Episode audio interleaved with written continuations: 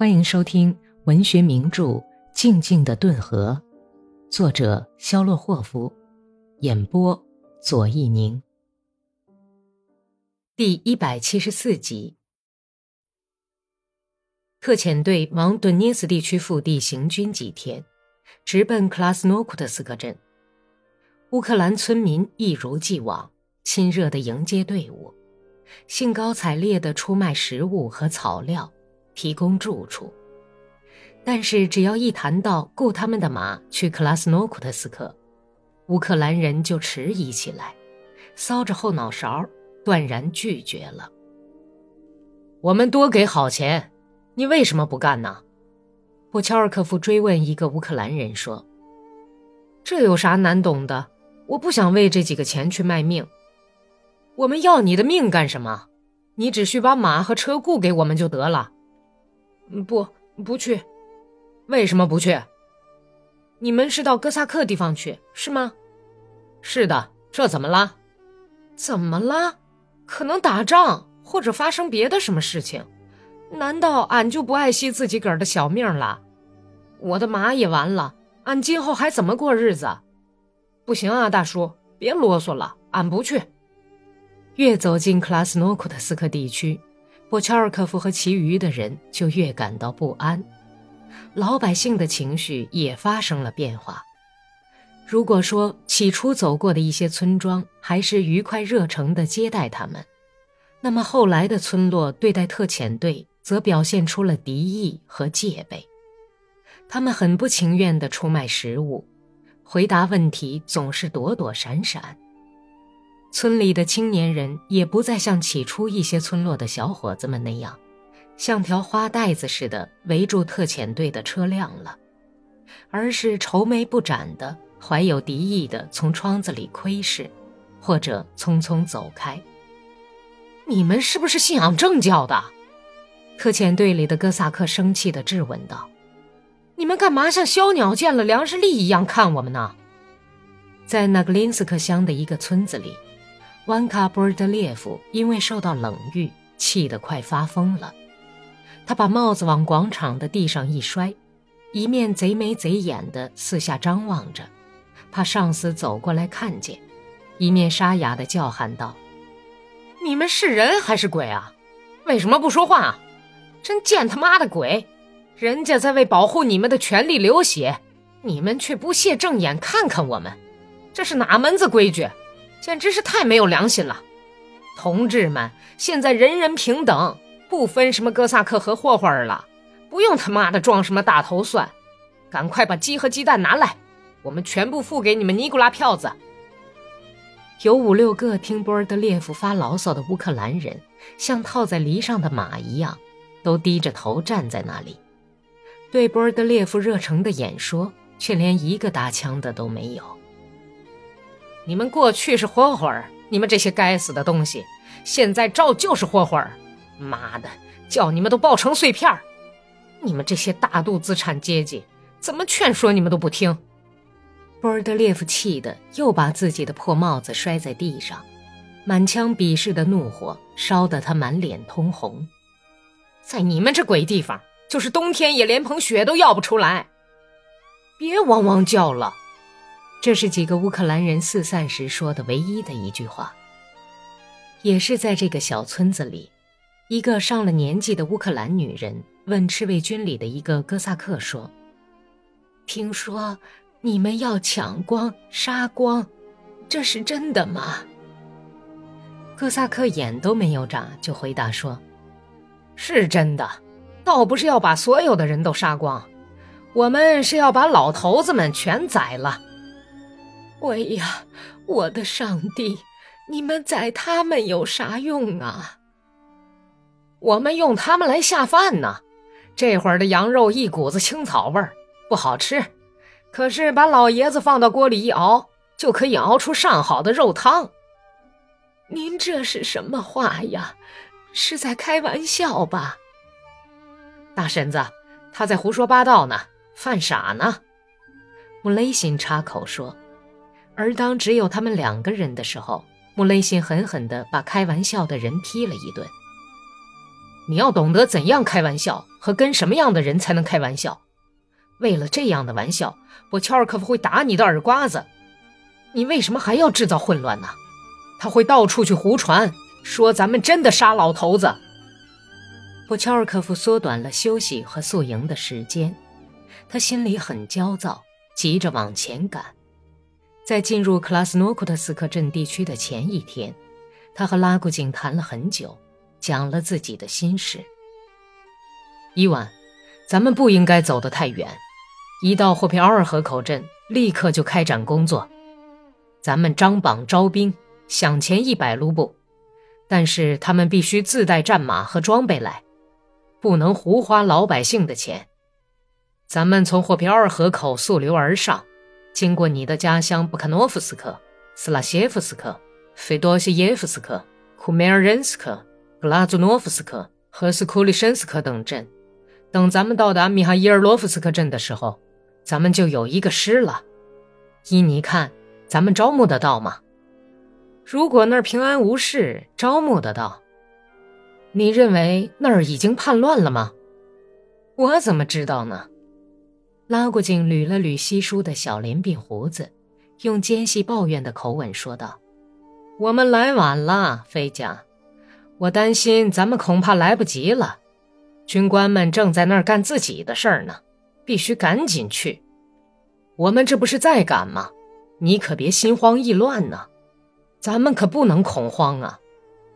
波切尔科夫的眼神变得非常严厉。咱们率领着这么多人，怎么能心慌意乱呢？来得及，能冲过去。两个星期以后，咱们就能既打白匪军，又打德国鬼子了。叫他们全都见鬼去！我们把他们通通赶出顿河的土地。他沉默了一会儿，贪婪地吸完纸烟。然后说出了隐藏在心底的忧虑。如果咱们来晚了，那咱们和顿河的苏维埃政权就全完了。哦，可不能晚呐！如果军官们搞起来的暴乱抢在咱们前面，先蔓延到那儿，那就什么都完了。第二天黄昏时分，特遣队进入了克拉斯诺库特斯克镇管辖地区，还没走到阿里克谢耶夫斯基村。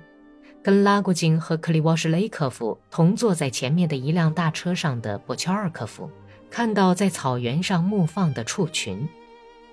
咱们向牧人问问情况，他向拉古金建议：“哎，你们去问吧。”克里沃什雷科夫支持说。拉古金和波乔尔科夫从大车上跳下来，朝畜群走去。太阳正晒下的牧场，草色玄褐。草长得很矮，蹄痕累累，只有道旁山界开着一小簇一小簇的黄花，粗壮的燕麦草像毛掸似的沙沙作响。我乔尔科夫手里揉着一颗老苦艾尖顶，闻着刺鼻的苦味儿，走到牧人跟前：“你好啊，老大爷。”“托福，托福。”“放牲口呢？”“是啊。”老头子愁眉苦脸，睁开眼，从乱蓬蓬的白眉毛里朝外望着，手里摇晃着一根很粗的木棍。老大爷，你们的日子过得可好啊？我乔尔科夫问了个通常的问题。上帝保佑，还过得去。你们这儿有什么新闻吗？没听到什么新闻。哎。你们是什么人啊？当差服役的，回老家去。哦，老家是哪儿啊？霍皮奥尔河口镇。哦，那个波乔尔金是不是你们一伙儿的？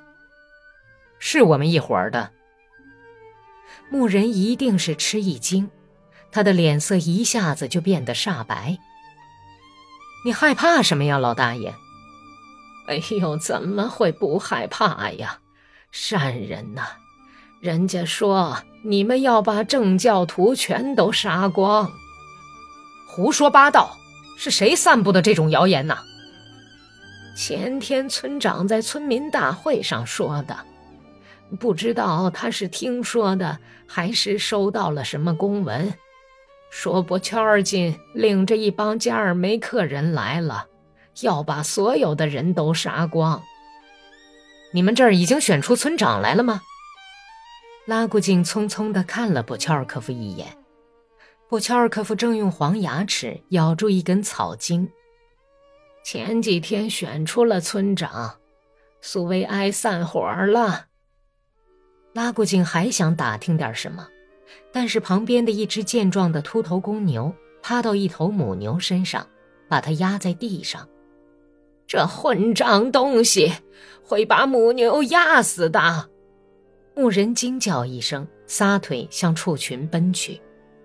像他这把年纪竟跑得这么快，简直令人难以置信。他一边跑，嘴里还在喊着：“那是纳斯坚卡的小母牛。”会压死的！你往哪儿跑？往哪儿跑啊，土家伙！布乔尔科夫使劲甩着双手朝马车走去。曾是一位好当家人的拉古井仍然站在那里，不安地瞅着被压到地上的瘦弱的小母牛，心里不由得想到：这公牛真会把它压死啊！嗨，这鬼东西！只是在毫不含糊地看到小母牛已经完好的从公牛身下挣脱出自己的脊背，他才朝大车走去。我们怎么办呢？难道顿河内岸真的已经重由村镇长统治了吗？他下意识地问自己，但是他的注意力一瞬间又被站在道旁的一头漂亮的种牛给吸引住了。种牛在纹绣一头套在宽大的碗具上的大黑母牛，不住地摇晃着宽脑门的大脑袋。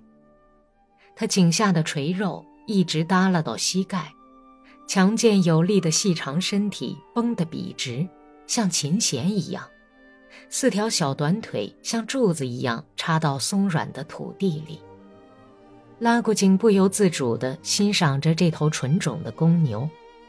用目光抚摸着它那带酱黄斑点的红色毛皮，整理了一下乱麻似的惊慌的思绪，他叹了一口气，得出一个结论：我们镇上最好也弄一条这样的纯种牛。我们那儿的种牛个儿太小了。这个念头是边走边冒出来的。等走进马车，看到哥萨克们一张张愁云密布的面孔。拉古井立刻考虑起他们现在必须走的行军路线来。被疟疾折磨的苦不堪言的幻想家和诗人克里沃什雷科夫，对波乔尔科夫说：“咱们避开反革命恶浪，想跑到浪头的前面去，可是这股恶浪已经超越我们，滚滚而去。看来我们是跑不过它了。”他像惊涛骇浪，汹涌而下，一泻千里。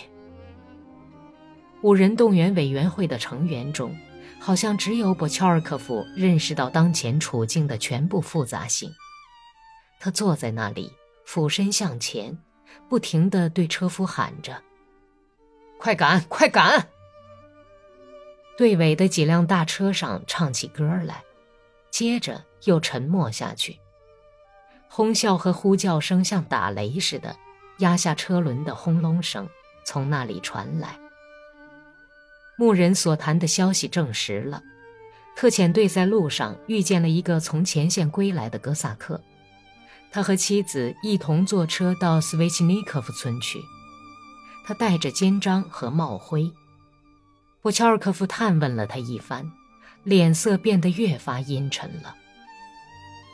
特遣队走过了阿里克谢耶夫村，下起雨来了，天色阴暗，只是从东方的黑云缝里露出一线阳光斜照的青色的远天。特遣队刚开始走下山坡，向道里人居住的卢巴市进行进时，就看到有许多人从那里往相反的方向跑，还有几辆大车也飞驰而去。人们在逃呢，他们怕咱们。拉古井瞅着其余的人，不知所措地说：“波乔尔科夫喊道：‘把他们叫回来，大声喊他们！见他妈的鬼！有几个哥萨克坐在大车上飞驰而去，挥动着帽子。有人响亮的喊道：“喂喂，你们往哪儿跑啊？等一等！”特遣队的车辆驰入道里人居住区，风在宽阔无人的街道上盘旋飞舞。在一家院子里，一个乌克兰老大娘喊叫着往马车里扔枕头，她的丈夫光着脚，没戴帽子，拉着马龙头。到了鲁巴什金才获悉，波乔尔科夫派出的摄营战士已被哥萨克的巡逻队俘虏，押到山岗那面去了。看来哥萨克已经离这儿不远了。经过短暂的会议后，他们决定往回走。起初坚决主张继续前行的波乔尔科夫也动摇起来。克里沃什雷科夫一声不响，他的疟疾又发作了。也许咱们还可以继续向前吧？波乔尔科夫向参加会议的本丘克问。本丘克冷冷地耸耸肩膀。对他来说，继续前进或者往回走，全都一样，只要走就行，只要能摆脱形影不离的追着他的忧愁就行。波乔尔科夫在装着机枪的马车旁边来回踱着，大谈其去梅德维奇河口的好处，但是一个哥萨克宣传员急忙打断了他的话：“你疯了！你要把我们领到哪儿去啊？”领到反革命那儿去吗，老兄？别胡闹了，我们要往回走，我们不想去白白送死。你瞧，你瞧瞧，那是什么？你看见了吗？他往小土缸上指了指，大家都回头看了看，小土缸上清晰地露出了三个骑马人的身影。这是他们的侦察兵，拉古井喊道：“瞧啊，还有呢！”骑马的人不时地在土缸上出现，他们忽而聚到一起，忽而又分散开去，忽而隐没在土缸后面，忽而又重新出现。布乔尔科夫下令往回走，他们穿过阿里克谢耶夫斯基村，那里的老百姓显然已经预先得到哥萨克的警告，一看到特遣队的车辆走近，立刻就躲藏起来。或者四散逃走了。天色暗了下来，下着烦人的、没完没了的冰凉的小雨，人们全都淋透了，冻得浑身直哆嗦。大家端着步枪走在大车旁边，时刻准备着射击。道路绕过一道长长的山坡，进入了一片洼地，穿过洼地。又弯弯曲曲地爬上山岗。哥萨克的侦察兵在山岗上忽隐忽现，他们跟踪着特遣队，使特遣队的人们本来已经很紧张的情绪更加紧张了。在一条横过洼地的谷沟边，布乔尔科夫从大车上跳下来，简短地命令其余的人说：“准备战斗。”他松开自己的马枪上的保险机。在车旁走着。山谷里有一道小堤坝，一片蓝蓝的春水。小池边潮湿的泥土上印满了来印水的牲口的蹄印。坝顶长满了艾蒿和菟丝子。坝下水边是一片憔悴的香蒲和尖叶子的榛子树，在雨中沙沙作响。布乔尔科夫本以为会在这里遭到哥萨克的伏击，但是派到前面去的侦查员却一个人也未发现。菲奥多尔，他们现在不会来的。克里沃什雷科夫把博乔尔科夫叫到大车跟前来，低声说：“现在他们不会来进攻，夜间他们才来呢。我也这么想。”本集播讲完毕。感谢收听。